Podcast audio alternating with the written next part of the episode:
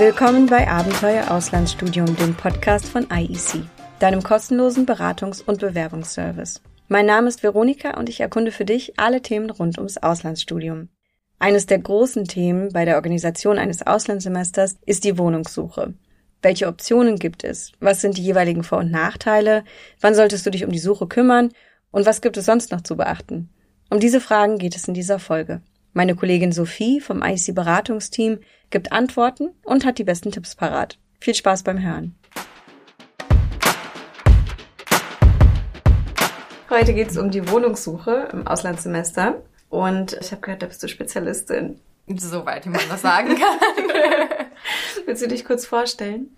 Ja, mein Name ist Sophie. Ich arbeite seit November bei IEC und war selber in England zum Masterstudium und in meinem Bachelor im Auslandssemester in Australien an der Southern Cross University.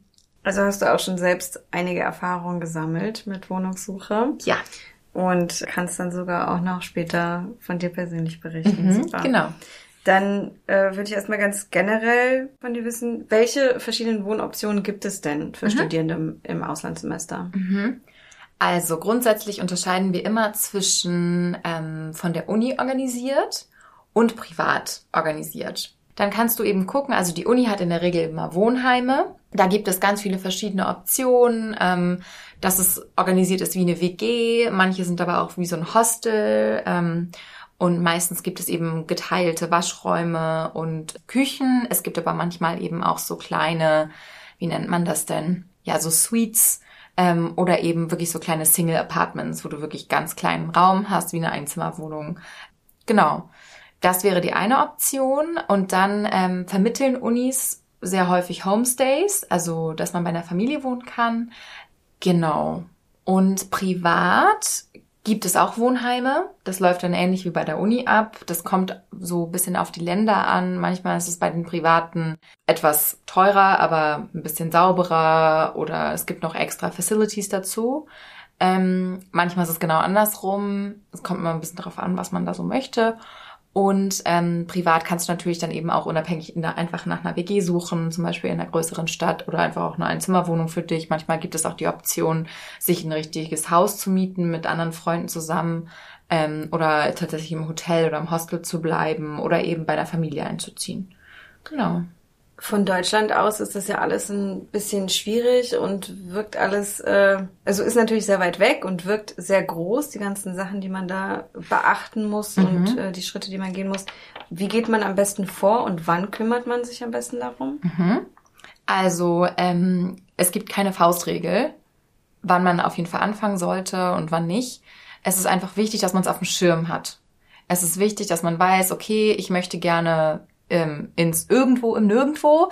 Ähm, und wahrscheinlich wird da der Ansturm nicht wirklich groß sein oder ich möchte gerne in die Mitte von Barcelona und der Ansturm wird dementsprechend größer sein. So.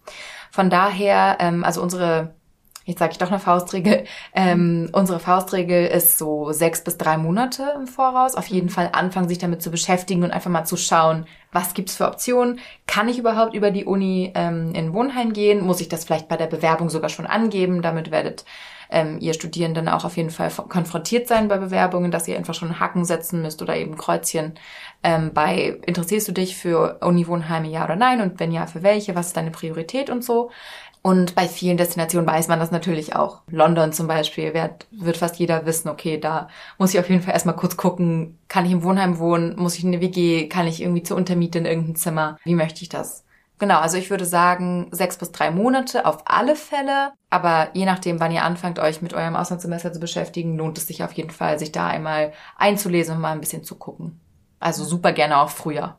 Das schadet nichts. Mhm. Das klingt jetzt so, als könnte man alles von Deutschland aus schon regeln. Mhm. Ist das eine gut machbare Option oder gibt es auch Fälle, wo man gezielt erst vor Ort wirklich was festmachen sollte? Es kommt ein bisschen auf die Länder an, wo man hingehen möchte natürlich. Und ähm, sorry, wenn ich das gerade missverständlich ausgedrückt habe. Also ich meinte nicht, dass man ähm, sich darum kümmern soll, man soll es auf jeden Fall schon buchen alles, sondern eben gucken, was sind die Optionen, wie, wie kann ich vorgehen. Vielleicht buche ich mir auch erst ein Hostel, gehe dann eben dorthin. Es kommt wirklich mega doll drauf an, wie jedes Individuum selber gerne für sich Dinge handhabt.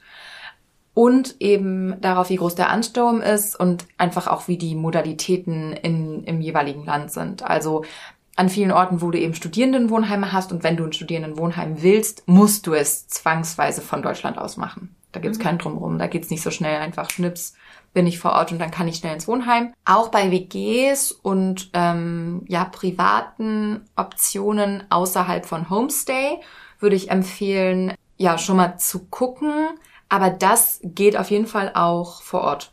Also ich würde zum Beispiel sagen, ähm, ich meine, das sind jetzt alles so Destinationen, wo es auch nicht so ganz einfach ist, schnell direkt was zu finden. Aber Barcelona, Amsterdam sind auch alles so Sachen, wo halt super schnell mal was frei werden kann. Irgendwie für zwei, drei Monate.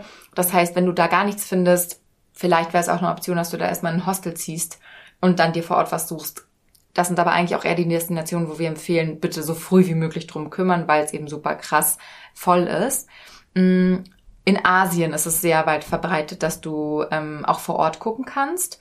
Das mögen aber viele Studierende nicht so sehr gerne, weil das eben teilweise kulturell sehr, sehr anders ist und da hat man dann sehr gerne schon mal so ein festes Home. Ähm, also Bali, Thailand sind zum Beispiel so Orte, wo man manchmal sagt, kannst du einfach ins Hostel verlierst du auch nicht viel Geld, weil es sehr günstig ist und kannst dann von da aus mal gucken, wie du mal wohnen magst. Ähm, als ich in Australien war, haben das Freunde von mir auch gemacht. Die mhm. sind erst in ein Hostel gegangen, haben sich dann was gesucht. Das war allerdings auch nicht in Sydney oder Melbourne, also nicht in der großen Stadt, sondern eben ein bisschen weiter ab vom Schuss. Genau, also kommt es immer ein bisschen darauf an, wie ihr individuell so drauf seid und ähm, wie auch die Situation in dem Land da gerade ist. Aber so Faustregel, Thailand, Bali, Australien funktioniert auf jeden Fall auch ganz gut, außerhalb so der großen Städte. Genau. Mhm. Du hast ja jetzt schon einiges genannt, aber vielleicht nochmal zusammenfassend, mhm. was sind denn so die Faktoren, die Studierende beachten sollten bei der Auswahl von Wohnoptionen im Ausland? Mhm. Natürlich, also die Destination an sich, ne? Ja, Barcelona versus Wisconsin zum Beispiel wie groß ist der Ansturm, wie groß ist die Stadt, so Kosten, Dauer, wie lange willst du wohnen, was geht. Also an vielen unserer ähm, amerikanischen Unis oder an einigen haben wir zum Beispiel die Möglichkeit, nur eigentlich für ein Jahr das Wohnheim zu buchen. Das machen auch viele, dann geht das eben über die Uni wieder untervermietet für das andere halbe Jahr, wo man dann nicht da ist. Das ist aber alles ein bisschen kompliziert. So, und da muss man einfach wissen, ob man das möchte, ob einem das zu kompliziert ist oder nicht. Dann ähm, es ist einfach so ein bisschen immer dieses Abwägen zwischen ich will so viel Sicherheit wie möglich, dann würde ich immer empfehlen über die Uni. Oder eben, vielleicht will ich ein bisschen mehr Luxus. Mir ist das Geld nicht so wichtig, dann kann ich privat was machen und kann da eben gucken, wie ich das gern mag, kann mir auch die Leute aussuchen. Denn wenn du in der Uni oder im Wohnheim einfach bist, kannst du dir die Leute in der Regel nicht aussuchen, sondern ähm, wirst eben einfach zusammengesteckt mit Leuten. Da kannst du unglaubliches Glück haben oder auch manchmal Pech. Genau, ich würde auf jeden Fall empfehlen, weil auch das alles, was ich sage, ist immer so, es kommt total aufs Individuum drauf an und auch auf die Zeit gerade. Ähm, ich würde auf jeden Fall Erfahrungsberichte lesen, gibt's ja auch viele auf unserer Website und wirklich gucken, hey, mich interessieren San Diego, Barcelona und äh, Seoul zum Beispiel und dann einfach mal gucken, okay, auf der IEC-Website, Wohn vor Ort, ähm, was gibt es da für Wohnoptionen? Habe ich da Lust drauf im Uniwohnheim? Da wird vielleicht geputzt. Ich muss aber auch einen Mealplan dazu buchen, zum Beispiel in den USA. Will ich das? Das ist halt ziemlich teuer. Ich muss das machen, da gibt's keinen drumherum. Ich kann für mich selber teilweise kochen. Manchmal gibt's aber gar keine Küche und ich kann das gar nicht selber machen. Also das kommt immer total drauf an. In Seoul ist es dann halt eher so, dann gehst du voll viel essen draußen oder du hast eben doch deine eigene Küche ähm, oder du magst es da eben doch wie zu Hause und wohnst einfach gerne in so einer WG. Ähm, Genau, also wirklich, das allererste ist auch wirklich in jeder Studienberatung, die wir machen, ist immer so dieses, mach dir klar, was du selber willst und was du selber auch brauchst und inwiefern du das dann mit dem vereinbaren kannst oder ob du vielleicht auch sagst, hey, ich bin sonst immer eher so eine Einsiedlerin, ich will mal was Neues ausprobieren, ich gehe jetzt einfach mal ins Studentenwohnheim. Neue Erfahrung, paar Monate, why not? Du hast ja gerade schon gesagt, dass Thailand und Australien, Bali, dass das zum Beispiel so Orte sind, wo das gut funktioniert, wenn man flexibel ist. Man kann erstmal vor Ort in Hostel mhm. und findet dann auch wahrscheinlich schnell was. Mhm. Und wenn man jetzt eher auf der Sicherheitsseite ist und das gerne vorher regelt, es gibt ja einige IEC-Unis, wo sogar ein Wohnheimplatz garantiert mhm. ist. Mhm. Welche sind denn das? Das sind tatsächlich unsere meisten ähm, in Ostasien. Also wenn China wieder gut funktioniert, in China, in Japan und in Korea und auch in Taiwan. Mhm. Ähm, und relativ viel in, in Großbritannien, also zum Beispiel die University of Westminster, ähm, Bournemouth, die Queen Mary University, in Schottland die ähm, University of Glasgow, auch in Amsterdam ähm, gibt es Wohnheimplätze. Alles, was ich jetzt sage, garantiert ist es ist nie absolute 100 Prozent, aber es sind schon, dass sie sagen, hey, wir haben eine Kapazität für Study Abroad Studierende und die kriegen dann in der Regel eben einen Wohnheimplatz. Mhm. In Australien haben wir noch einige, Wollongong zum Beispiel ähm, und die Monash in Melbourne und die Auckland University. Auch die äh, Victoria University of Wellington und Canterbury in Neuseeland. Genau, das wäre es sozusagen erstmal an den relativ sicheren Plätzen. Mhm. Äh, die Unis ähm, schreibe ich euch dann auch noch in die Show Notes, also müsst ihr jetzt nicht alles mitschreiben, da könnt ihr dann gleich einfach auch auf die Links gucken. Genau, es gibt Wohnheimplätze, es gibt auch private Unterkünfte. Was sind denn nochmal so die Vor- und Nachteile von hm. jedem? In der Regel ist das Uni-Wohnheim eine sehr sichere Option und eine eher günstigere Option, wenn es sowieso schon ein teurer Ort ist. Dann ist das mhm. meistens relativ steady. Also jetzt nicht absolut super günstig, aber meistens eine der günstigeren Optionen. Es ist halt super, weil du, du bist irgendwie connected zur Uni. Also in der Regel bist du nah am Campus oder direkt auf dem Campus drauf. Du hast meistens einen Sicherheitsdienst, manchmal auch gewisse Putzdienste. Das heißt, da musst du nichts machen. Manchmal gibt's da eine Gym noch mit dabei. Wie gesagt, in den USA verpflichtender Mealplan meistens. Mhm. Also Mealplan bedeutet eben, dass du ähm, eine gewisse Anzahl an Mahlzeiten pro Woche dazu buchen musst. Und das geht nicht anders. Du wirst eben mit Leuten, die du nicht kennst, zusammengeschmissen in der Regel. Was richtig cool sein kann und was eben manche Leute vielleicht auch nicht so gerne mögen. Da muss man eben so ein bisschen gucken. Genau. Und dadurch, dass es eben aber auch so ein WG- oder Hostelstil ist, kann es natürlich auch einfach mal sein, natürlich gibt es dort in gewisser Weise Putzdienste, aber es kann natürlich auch sein, dass es ein bisschen schmutziger ist. Man muss sich eben mit den Leuten auch absprechen. Also das ist nun mal so. Es kann auch mal sein, Uniwohnheime sind manchmal gerne auch ein bisschen veraltet und mhm. ein bisschen in die Jahre gekommen und jetzt nicht das Modernste vom Modernen. Also das war bei mir in England zum Beispiel so.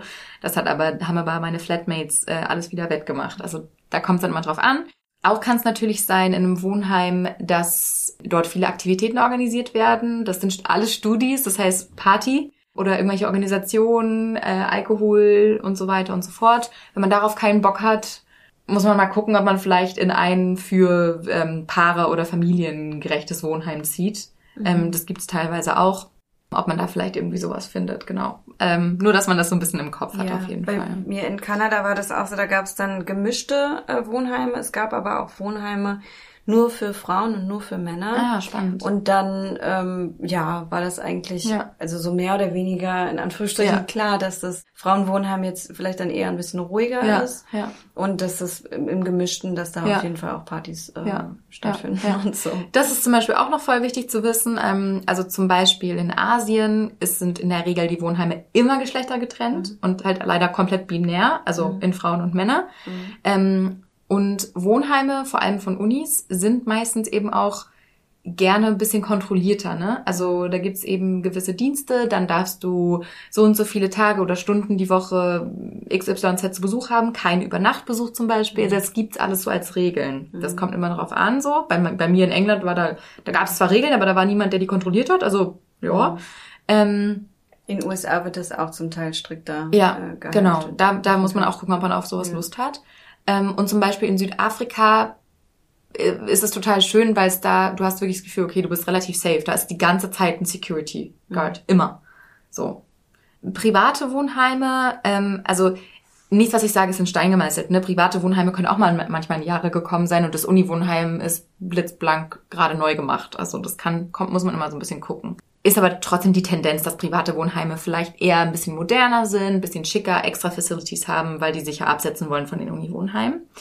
All in all würde ich sagen, relativ ähnlich ähm, im Vergleich mit den Uni-Wohnheimen. Was wichtig ist mit der vertraglichen Sicherheit, das ist variabel.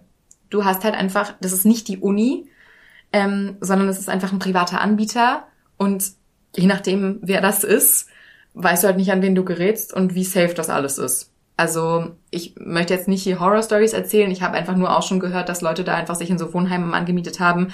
Dann wurde dies nicht gemacht und der, also das kann halt alles sein, ist aber natürlich das absolute Worst-Case-Szenario. Dann zu den weiteren privaten Optionen, also ähm, ich sag jetzt mal ähm, Apartments, Häuser, ähm, jetzt wirklich alleine mieten, also zum Beispiel halt eine Einzimmerwohnung ist natürlich mit Abstand die teuerste Option, aber du bist eben selbstständig, also wie zu Hause auch, gar keine Frage. Ähm, hast aber vielleicht einfach nicht so den direkten Kontakt zu anderen Studierenden, weil du halt einfach nicht direkt mit ihnen auch zusammen wohnst und musst dich eben um alles selber kümmern, dann eben auch gucken mit möbliert und ähm, so weiter und so fort. Aber auch das ist eben so eine individuelle Entscheidung. WG-Zimmer, dann wieder das Pendant, also auch 0,0 vertragliche Sicherheit natürlich, weil du gar nicht in irgendeiner Weise da abgesichert bist über die Uni oder so. Aber du hast eben ein bisschen so diese Flexibilität, das coole junge Leben, man macht vielleicht viel zusammen. Und du kannst ja vielleicht auch aussuchen, mehr mit wem du zusammen wohnst. Also man kann dann eben schauen, wer da noch gerade ist. Ähm, wenn man jetzt mit einer Freundin oder einem Freund oder einem Partner zusammen ins Ausland gehen möchte, kann man das natürlich auch angeben bei Wohnheim. Ne? Also das geht dann schon, dass man da auch zusammen wohnt. Und eine wichtige Sache ist vielleicht noch, dass man bei WGs oder Häusern oder eben eigenen Apartments hat man natürlich ein bisschen mehr so dieses Zuhausegefühl. Ne, dieses cozy, irgendwie eine schöne Couch und ein Teppich und einfach irgendwie so eine schöne eingerichtete Küche oder so. Mhm. Und im Wohnheim ist es halt einfach wirklich eher wie ein Hostel. Es ist halt wirklich eher zweckrelated und es muss halt schnell gehen und für den nächsten wieder available sein. Ähm, deswegen oft ein bisschen abgenutzt und halt irgendwie jetzt vielleicht nicht so hübsch immer, sondern halt wirklich eher sinnvoll. Ähm, und da kann man auch mal gucken, wo man dann sagt, so, habe ich Bock drauf oder habe ich halt nicht so mhm. Bock drauf. Ja, ist halt funktional. Richtig, funktional, ja. das Wort hat mir gefehlt, mhm. danke. Mhm. Genau. Und dann hätte ich noch ähm, die letzte Option, eben Homestay. Mega toll für den kulturellen Austausch, ne? Also du bist halt bei einer Familie, wie bei allen Menschen, du kannst immer Glück oder Pech haben. Mhm. Mhm ähm, auch eben wirklich dieses Zuhause, aber vielleicht auch so ein bisschen dieses, ja, jetzt bin ich zwar bei einer Familie, aber ich wollte doch eigentlich mit den anderen Studis auch mhm. Kontakt haben. Und du hast halt auch nicht garantiert, dass es in der Nähe ist von mhm. der Uni. Und da hast du eventuell eben auch wieder so ein bisschen diese Einschränkungen, weil die Familie vielleicht Regeln hat. Wie bei uns gibt's aber um sieben Abendessen oder du darfst aber keinen Besuch haben mhm. oder so. Mhm. Kannst du denn Plattformen oder Agenturen empfehlen, die bei der Vermittlung von Wohnungen im Ausland helfen? Also ähm, Go-to Facebook-Gruppen mhm. und für die USA vor allem Craigslist. Also Craig wie der Name, C-R-A-I-G. Ähm, dann S und dann List. Das ist eigentlich ziemlich cool. Passt dann nur auf, da gibt's natürlich auch viele lustige, creepy Angebote. Ähm, aber ist auf jeden Fall eine sehr gute Plattform für wirklich unfassbar viel. Für Australien ähm, die gängigste Plattform neben den Facebook-Gruppen ist äh, flatmates.au.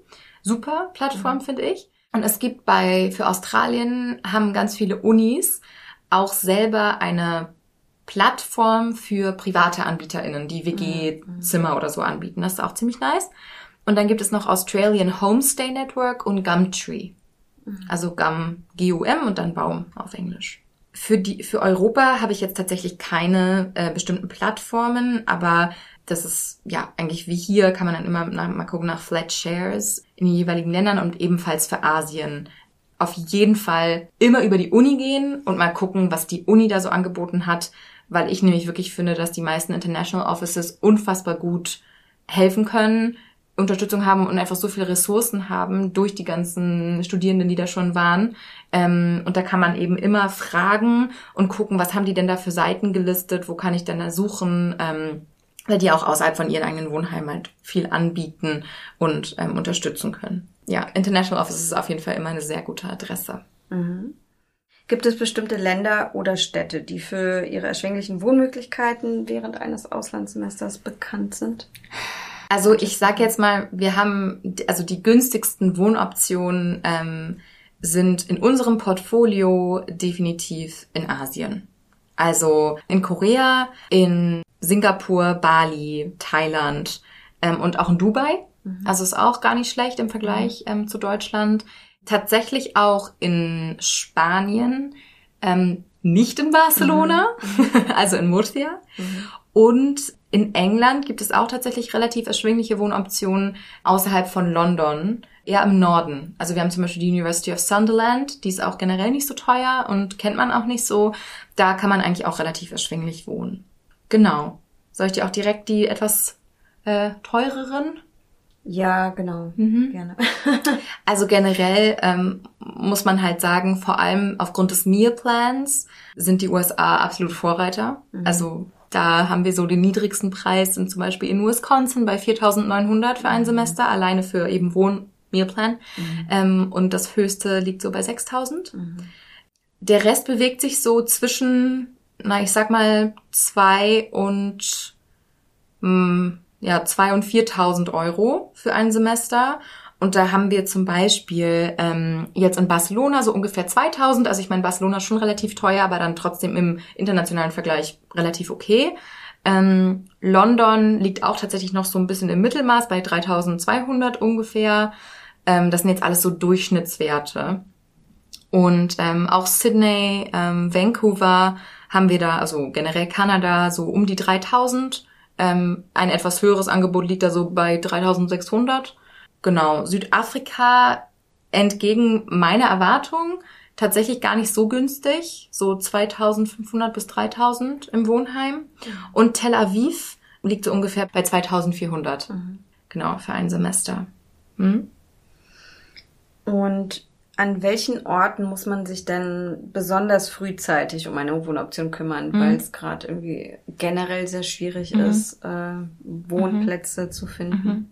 Also generell die typischen Großstädte in Europa, ja. die aus allen Nähten platzen, everywhere. Dublin, Amsterdam, Barcelona, London. Mhm. Lissabon habe ich jetzt tatsächlich noch gar nicht so viel gehört, würde ich aber auch mal vermuten, dass es nicht so Quatsch ist, da vorher mal so zu gucken. Und auch in Australien, Sydney, Melbourne, gerne, gerne, gerne sehr, sehr früh schon mal nachschauen. Wie gesagt, gerne früh nachschauen heißt nicht, ich muss jetzt zehn Monate vorher schon meine WG gebucht haben. Das geht manchmal gar nicht oder meistens ja. nicht. Aber gerade für Wohnheimplätze halt einfach wissen, hey, da Wohnheim, ich bewerbe mich direkt für Wohnheim, dann schnell bewerben mhm. innerhalb der Frist. Genau. Was sind denn so deine ultimativen Tipps für Studierende mit einem begrenzten Budget? Mm, ja, lustig. Ähm, ich habe es hier schon 20 Mal aufgeschrieben, aber ich habe so in Großbuchstaben geschrieben. Früh. Mhm. Früh. Gucken, gucken, gucken. Also ja, einfach wirklich früh einen guten Überblick verschaffen. Das ist auf jeden Fall wichtig. Eine gute Prise Vertrauen auch. Also ich weiß, ich erzähle jetzt hier ganz viel immer von Sicherheit und früh gucken und so weiter, aber es bringt auch nichts, wenn man da immer nur voller Angst, sag ich mal, alles versucht irgendwie zu planen. Und da sind im Ausland auch Menschen und die sind nett und die wollen dir helfen. Und so, man schafft es schon auch, ne? Ich sag mal, wenn du selber kochen kannst, jetzt mal außerhalb von Asien, weil in Asien es oft unfassbar günstig ist, draußen essen zu gehen. Mhm. Wenn du selber kochen kannst, ist das auf jeden Fall wie auch in Deutschland eine super gute Option für günstig. Homestays sind oft sehr günstig. Und ich habe noch so ein paar kleine, ich sag mal, Hinterho oder hintere Hosentasche-Tipps, wie zum Beispiel Workaway. Ich weiß nicht, ob ihr das kennt. Das ist eine Plattform, die kostet, glaube ich, 25 Euro im Jahr kann man sich anmelden und dort kann man für manchmal komplett kostenlose Kost und Logis einfach wohnen gegen ähm, eine kleine Gegenleistung, Kinder aufpassen oder ein bisschen Language Exchange. Kommt natürlich darauf an, ob man da Bock und Zeit für hat im Auslandssemester.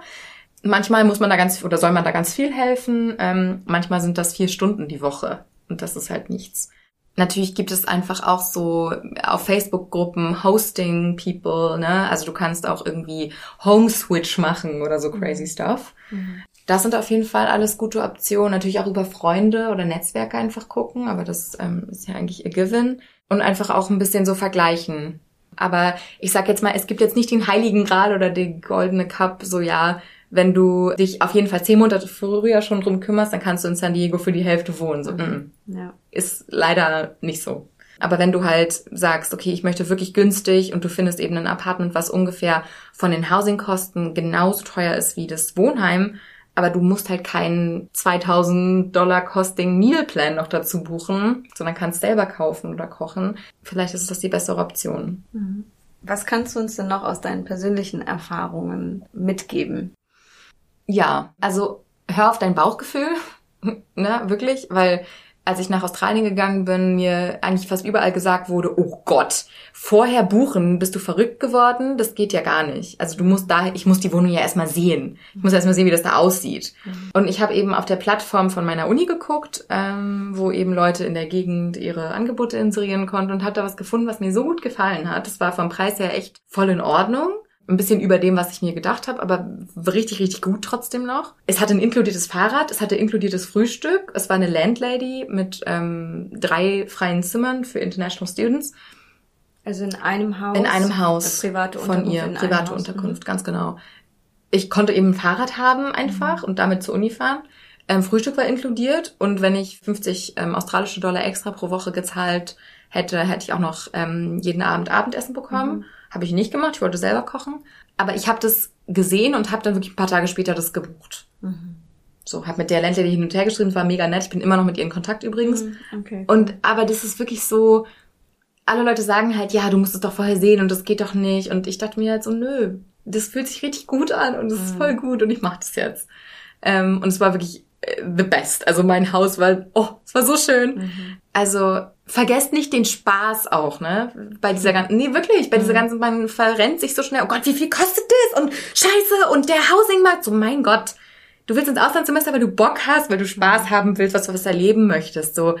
Da wird sich was richtig Gutes für dich ergeben, so vertrau mal darauf. Das finde ich immer voll wichtig auch zu sagen. Und es könnte sich auch noch was ändern. Ja, voll. Also. Auf jeden Fall. Du kannst auch mal gucken, vielleicht gibt's auch manchmal Angebote, das kannst du on hold haben mhm. oder für einen Monat und dann bist du so, ja, weißt du was? Ich habe jetzt ein viel geiles Angebot, ich ziehe jetzt dahin. Mhm. You never know. Du weißt mhm. es nicht. Manchmal lernen Menschen da ihren Partner fürs Leben kennen und ziehen mit dem zusammen im Auslandssemester. Genau. Ähm, und aus England habe ich mir wirklich, ganz ehrlich, mega leicht gemacht. Ähm, ich habe, wie gesagt, meinen Master dort gemacht. Und wenn du einen gesamten Master im Ausland machst, hast du oft das Privileg als International Student, dass du, also generell Erstjahresstudenten einen garantierten Platz bekommen und International Students einen garantierten Platz bekommen. Also ich hatte doppelt einen garantierten mhm. Platz und dachte mir so Jackpot. Ich habe irgendwie gerade echt keine Lust zu suchen. Mhm. Ich melde mich dafür jetzt einfach an. Ich sag mein präferiertes Ding. Auch nicht günstig, wirklich nicht günstig und vor allem nicht günstig für das, was man bekommt. Also mein mein Haus von außen war so richtig schön alt viktorianisch. Äh, innen drin, ich mag es nicht so benennen, aber es sah ein bisschen aus wie ein Gefängnis. es waren so graue Türen, alles so Feuerschutzkram, Küche so, ja, also es war alles nicht wirklich gemütlich. Aber ich war in zwei Minuten in der Innenstadt, ich war in zwei Minuten in der Uni und ich war in zwei Minuten auf dem Feld, wo Kühe waren. Das war mhm. natürlich jetzt auch der mhm. Ort, wo ich gestudiert habe. Mhm.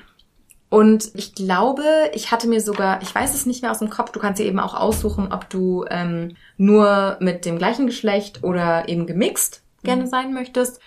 Was in England auch oft so ist, du hast ähm, manchmal gemischte Unterkünfte, aber sehr häufig hast du getrennt Undergraduate, Postgraduate, mhm. weil die meisten Undergraduates eben das Bedürfnis haben, hey, ich bin 19, ich will Party machen und viele Postgraduates so, ja, ich mache das auch, aber irgendwie ein bisschen anders. Mhm von daher, ich hatte eben eine Postgraduate-Unterkunft und es war echt entspannt. Also wir hatten eine große geteilte Küche und das ist eben so abgelaufen wie in einer WG. Man muss sich halt absprechen. Und wenn du da halt Leute hast, die sich nicht gerne absprechen und die halt sich nicht an Regelungen halten, ist Kacke, mhm. um es ganz ehrlich zu sagen. Ähm, aber das ist ja überall so. Und ähm, wir hatten eben schon auch so regelmäßige Hospitationen mhm. ähm, von der Küche, wie sauber das ist und so. Die Küche mussten wir selber putzen, Bad wurde geputzt.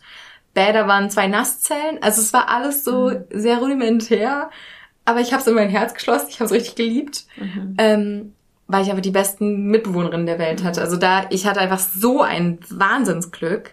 Und deswegen auch da, ich dachte natürlich auch am Anfang so, wow, ich habe keine Ahnung, mit wem ich da zusammen wohnen werde.